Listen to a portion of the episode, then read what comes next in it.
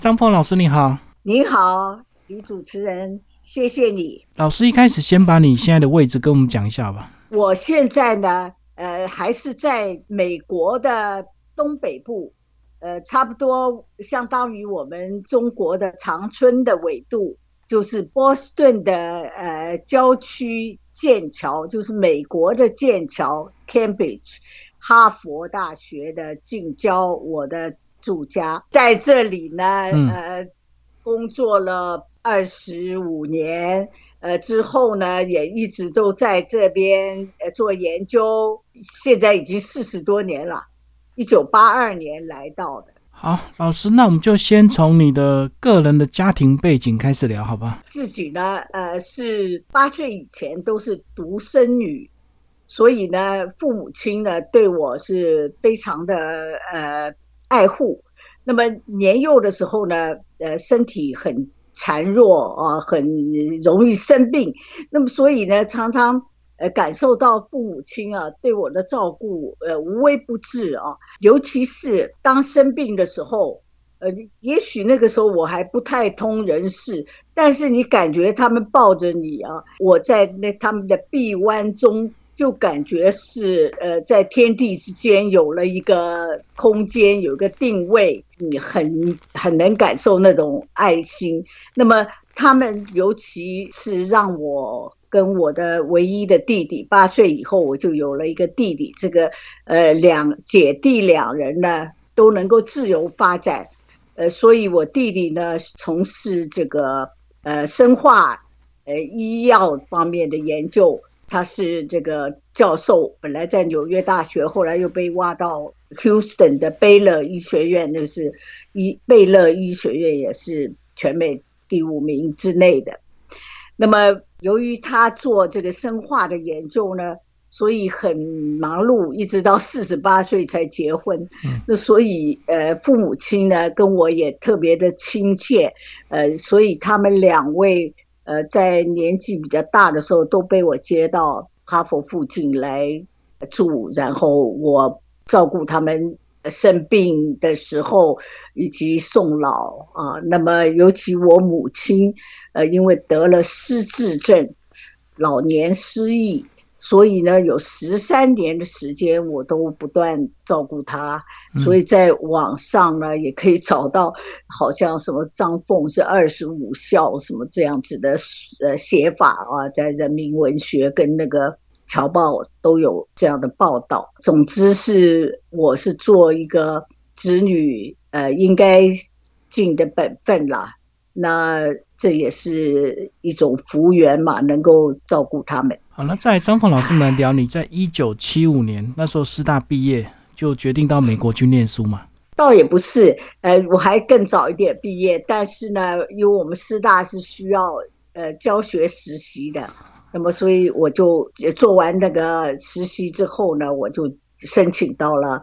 密西根州立大学来念历史，当然那个时候有很多人都会劝，在校园里虽然嗯华人不多，但是那个华阳的老师啊同学都会劝我说赶快转系吧，但是我还是坚守了历史，呃始终都喜欢这个历史吧。所以他是因为比较冷门吗？对呀，主要是呃，你文史都是不容易找事情，更加不容易赚大钱，对不对？所以很多人都会说，哎，你就读历史，这个在大学不读历史，到了国外就赶快转一个电脑啊，还是什么银行啊、会计啊什么，就会比较呃好过的生活更好。那还好在呃，我我嫁的先生是台大化学系毕业的。那么他研究核磁共振很有这个绩效，那么所以呢，他现在康奈尔大学做了四年核磁共振实验室主任，就被挖角到哈佛，一做就做了四十年吧，接近四十年这么久，呃，就做原来这个核呃核磁共振实验室主任和贵重仪器中心主任兼任这个两个，那么所以他也还。支持我了。所以老师讲，就是因为先生被挖到哈佛，你才跟着他到哈佛，才有在这个图书馆工作。对呀，这个这个讲起来是嫁鸡随鸡呀。那本来呃，我毕业之后。结果孩子们就来了，有儿有女的，所以就没有办法读博士了嘛啊。那么读完硕士，结果就跟着他呃去工作，在康奈尔，然后再到哈佛。那么在哈佛的时候呢，也曾经想过要不要要不要在这个呃深造，但是呢，因为在图书馆工作呢，虽然性质不太一样，图书馆的编目组呢可以接触很多的书。那个环境呢，还是比较接近我喜欢的文学史学的了，所以还算是合意式。但是呢，它这个编目呢，都是用英文来表达，因为整个哈佛的系统就是英语世界嘛。那么，所以总图书馆的馆长是这个洋人啊。那我们所做的编目工作虽然。编到的书是中文，我们是在第三大哈佛有七十多个图书馆，那么它世界各地都有分馆，本来更多了八九十个，那后来因为纸本书比较少了以后呢，就开始减少一点。那么我们是第三大，是东亚图书馆，中日韩越藏什么都有啊。那还是用英文来表达的，所以不能够满足我那种元成心境的感觉啊。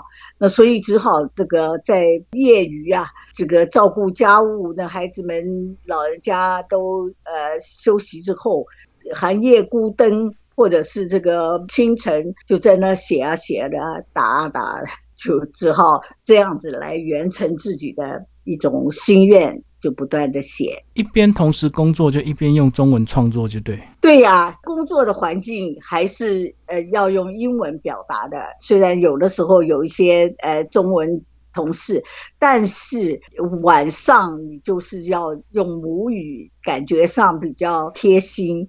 那么所以呢，我们阅读呃还是呃喜欢看这个台湾出版的书啊，中国出版的书啊。那我们的文章发表也在呃两岸呐，或者是出版出版社也都在两岸，那所以才会呃出了这个新华书局的畅销书，以及这个呃世界书局畅销书都列入畅销书吧。那通常大家觉得畅销书的作者好像大概不太灵光吧，但是事实上呢，却却不一定啊。我我在学界也有许多的这个知音啊，那他们也给了很有力的回响。那么在我的部落格啊，什么你只要查呃哈佛大学张凤或者哈佛问学录、哈佛问学三十年张凤，就可以看到好多好多的呃那个学院里头的评论了。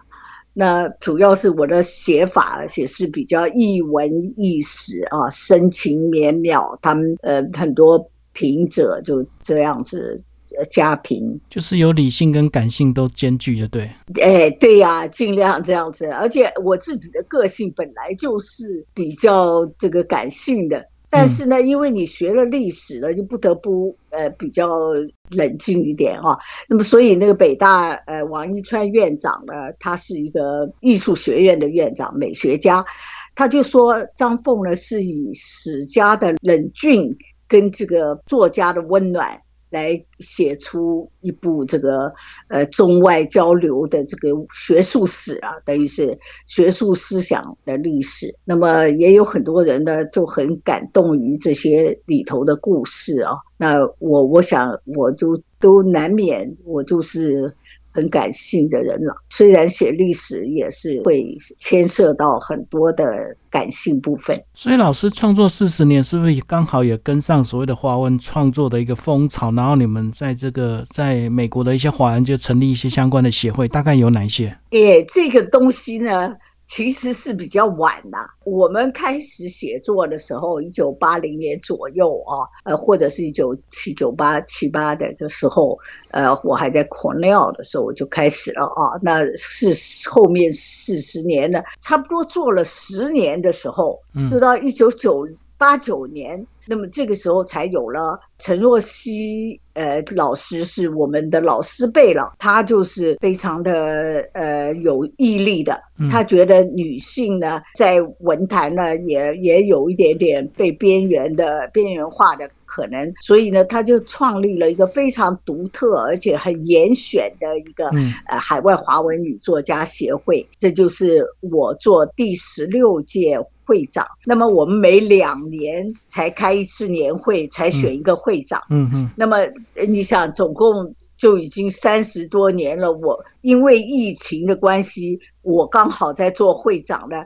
我就延长了一年的。服务期限，那么好在呢，我也呃转换方法啊，这本来这个女作家协会就是分散在各大洲的，那么本来二十二个会员创会，然后到现在也两百六十九个，还是很少很严格的选出来的了，呃我们必须要有三审啊，三个审核委员，呃我以前也做过审核委员。然后呢，选出来以后呢，又又要呃要能够有影响力的人才能够来领导嘛。那么，所以基本上呃蛮不容易。这是第一个。作家协会，那么然后呢，又隔了两三年啊，呃，一九九一年的时候呢，呃，我才被这个福兆祥先生，台北的福兆祥先生，呃，他当时是所谓世界华文作家协会的秘书长，现在他是会长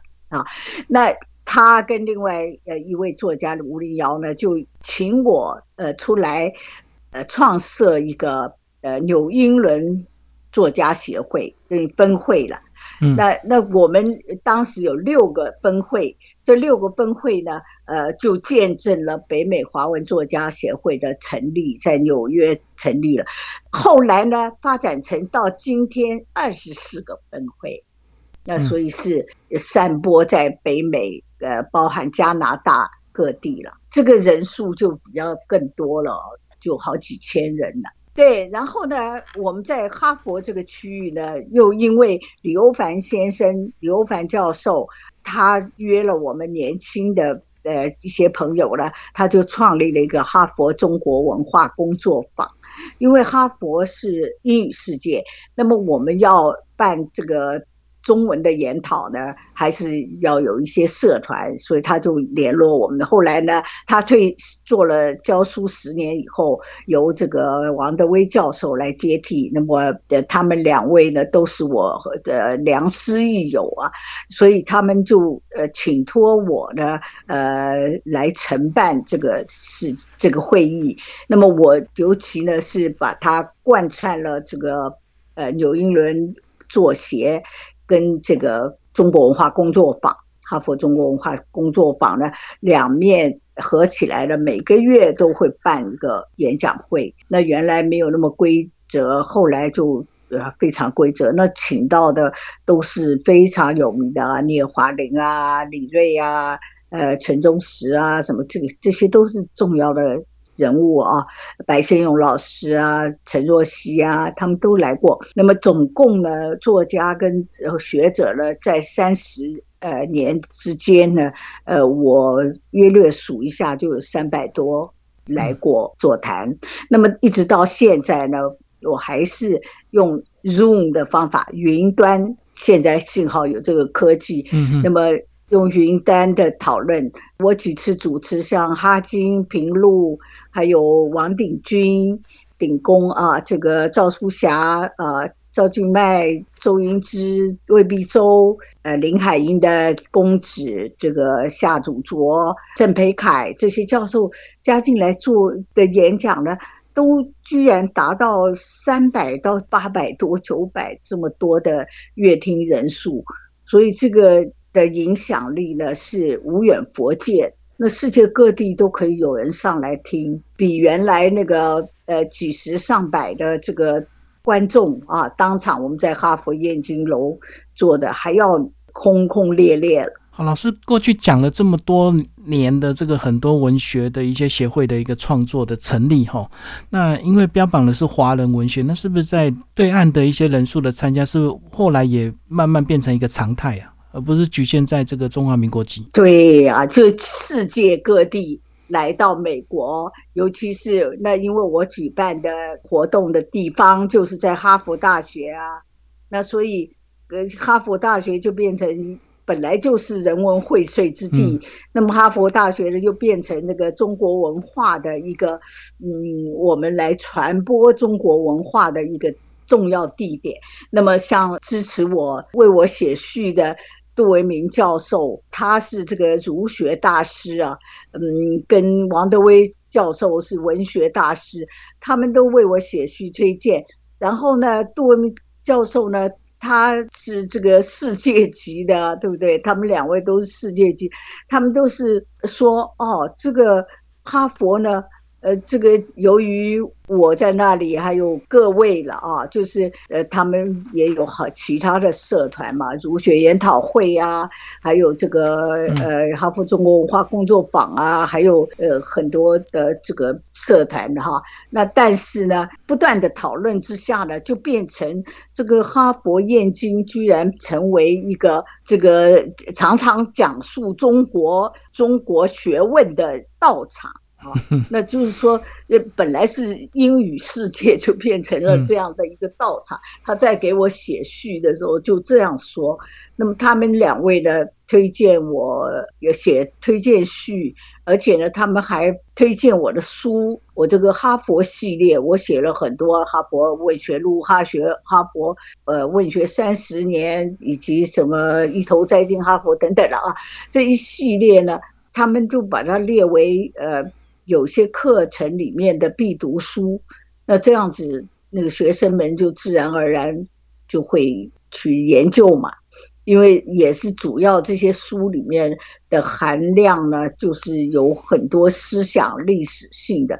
那么，所以由于这样呢，呃，我也不是哈佛的教授，对不对？我并不是什么大教授或者主管之类，但是呢，却被大家邀请去演讲。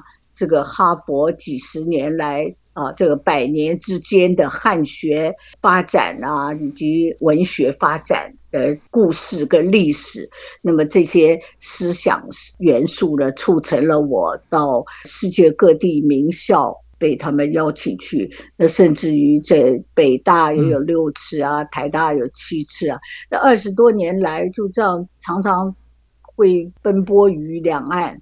呃，为他们讲述。那么讲述之后呢，当然是希望他们，因为你在讲述之中，不过是呃用一些人文性，呃来给他们介绍一下，呃如桥如渡嘛，对不对？就是把他们带到这个公众的一个视野里。那么呃，他们要研究深一层的话，还是得。找我的书来看，嗯，然后研究他们的思想史。好，那接下来老师我们就来讲你这个今年的这个喜事啊，就是五月份拿到中国文艺奖章。哦，谢谢谢谢，这个我也很呃高兴。能够布上这么多那个文坛重要人士，像什么王鼎钧、赵淑霞、什么余光中、呃华严，什么他们都得过哦。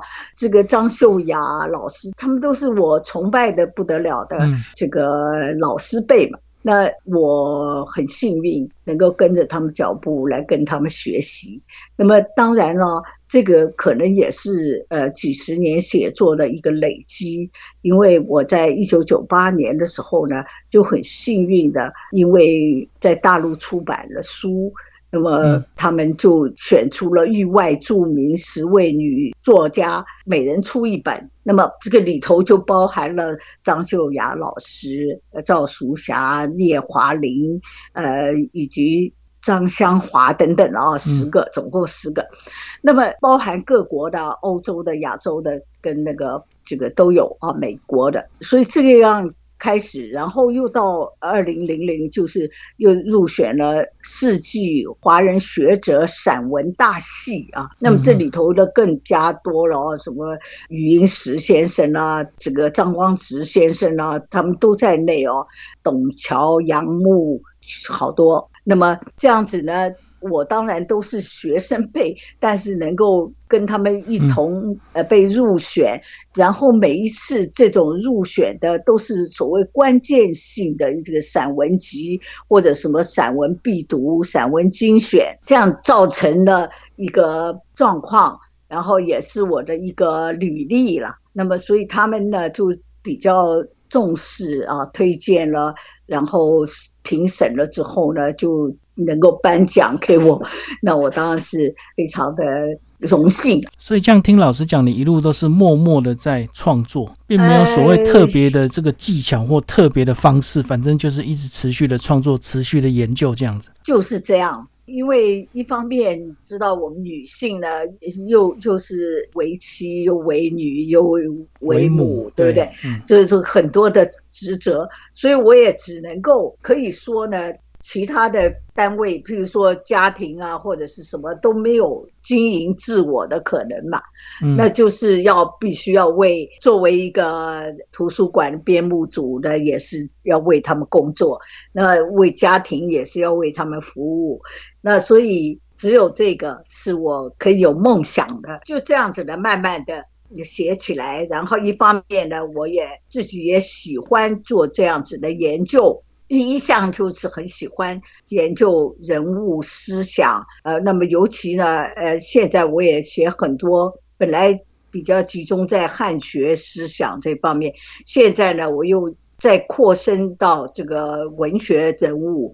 那么，所以写出来呢，大家都很喜欢看。他们很多权威的杂志，什么原来读书杂志的文章就被那个新华文摘所谓权威杂志，他们号称这样，他们就跟我恭喜啊，说那很多啊，这个现在尤其还有网络。那很多这个权威的网络，像什么澎湃啊、什么的等等的，就不断的转载你啊，这个他们叫做呃作家网啊，什么什么就转载你，所以这样有的时候看到一篇文章就可以有好几万的人的阅读，那这是我呃始料未及的，都不知道会这样。老师最后对我们台湾的年轻创作家提供一些建议，好不好？我觉得最重要要终身学习，不管你呃年纪轻或年纪年长，那么你都得好好的与时俱进啊，能够呃常常在读书。然后呢，这个读书读来的养分呢，并不说急切的立刻要在文字中呈现，但是你日积月累以后呢，你自然而然你就蕴藏在。呃，你的这个生命里，那么精神里，那么自然而然，你写出来的东西就会不同凡响啊。所以也有很多老一辈的这个教授们呐，或者是这个他们都能够鼓励我说，这个你写这个东西啊很有意义啊，这个。写纸的人呢，必定会被写进历史，等于是说，呃，这个铭记历史者呢，也必将为历史所铭记啊。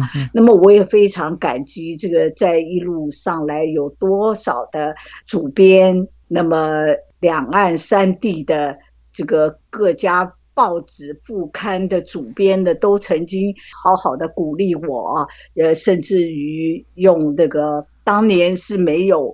这些互联网也连电邮、email 都没有的，他们会用岳阳电话打来鼓励。然后我那么忙碌的中间呢，因为受到这样的鼓励，就会努力去写了。不然的话，我大概就太累了，就放弃了，对不对？就可能这样。那么，而且最难得的呢，是有多少的这个老教授啊，他们。这个像启邦元老师啊，他们还请王德威教授带来这个参考书，呃，让我做这个参考啊。呃，还有林玉生先生、余英时先生，这个好多了啊。陆桥先生他们都特别的过来找到我来跟我说呃说鼓励的话，然后请我呃研究他们。那么这都是非常难得的福缘。啊，那尤其是这个各主编跟那个出版社的总编，那都是我呃敏感在心的这个恩人呐。知己恩人。好，最后张凤老师，我们这次认识，因为透过这个王志龙老师的一个介绍，那你是不是也把你们过去这段情谊稍微介绍一下？你们当初怎么认识？好的，好的。那个王老师呢，他是比较年轻的朋友，年轻的文友。我因为呢，好几次到华府去演讲，都遇到他。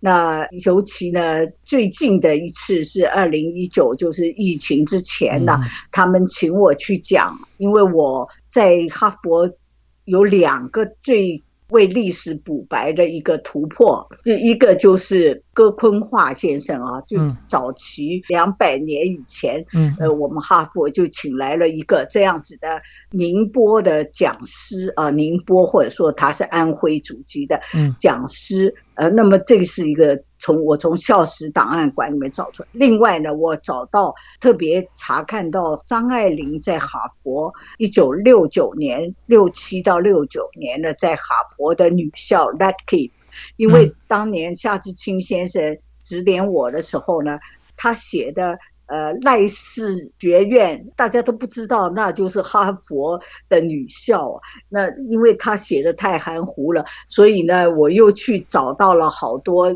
原始的资料。那么夏先生一看，哎呀，这些他也不知道的啊，都 被我挖出来了，所以他就更加鼓励我，就鼓励我用他所有的资料。那么夏先生对我的呃这个照顾。拉巴也都跟那个他们耶鲁啊，还有孙康怡教授，他因为在女性主义方面的及文学史的指点呢，都是很很慎重的影响啊。那非常感谢他们，就是因为夏先生的指点呢，我研究张爱玲在哈佛的这个事情呢，就变成是一个突破，为历史补白以前不知道的。那么所以很多地方呢，就会。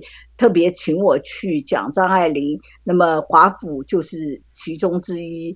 呃，那个时候刚好是这个张爱玲的一个周年嘛啊，而且呢，像研究张爱玲很有名的张小红教授在台大，他也特别请我去，在他那个很大的一个课堂，呃，三百多人的这课堂讲张爱玲。在哈佛的情况，所以嗯，好多啦。在交大，我也是被请去，他们交大有一个传记研究的大会啊。嗯，那这些都受到重视。然而且在很早以前的北大的传记中心的主任赵白生教授也曾经特别提到，呃，我这个写的方法是群雕啊，是一个主传，就是。许多人的传记合在一起，合在一个书里，那这是很特别的一种原创性的一种格式，原创性的一种写法。由于去华府的，所以就认得了王志荣先生。那么他也是跨界写作。那么我们好几年呢，因为他比较年轻，他做会长的时候，我就拉着他一起来开云端会议。那么这样也把他能够推出来一点，让大家认识，多认识一点。他们都很能干。除了他之外，呃，我们合作的会长还有纽约分会的李秀珍会长，就这次写我报道的，嗯，那么还有林良知会长，呃，这个德州的会长，他们都比我年轻。那我是希望，呃，能够帮忙大家啊，这个举例利人嘛。好，最后张凤老师讲一下你现在的生活作息，好不好？好的，我我现在啊，还是一样啊。呃，因为呃，除了这个白天常常会有比较多的琐事，而且还有呃，有老人家、有小孩、下一代的这个都可能会需要有些协助啊，或者忙碌。那么，所以我尽量呢，还是在呃清晨啊，这跟我几十年来的这个作息差不多的。就我喜欢的，在呃能够。稍微早一点睡觉，然后早晨起来这个时候呢，最清醒又有精力的时候，就写作或者读书，做一段之后的，呃，再来这个为家人服务。所以现在差不多是老师的睡觉时间了。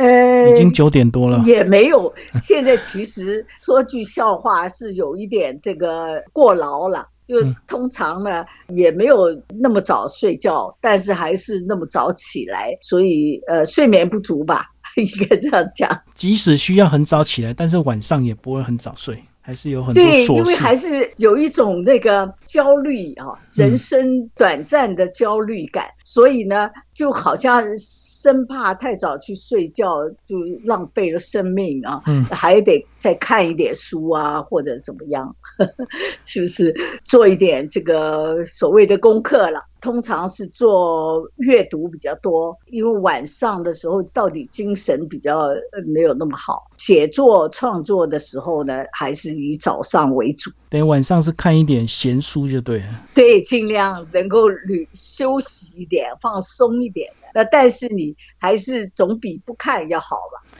对，就那种焦虑感，有看总比没看好。即使看得很模糊，就是就是，而且不能说一下就去睡觉了嘛。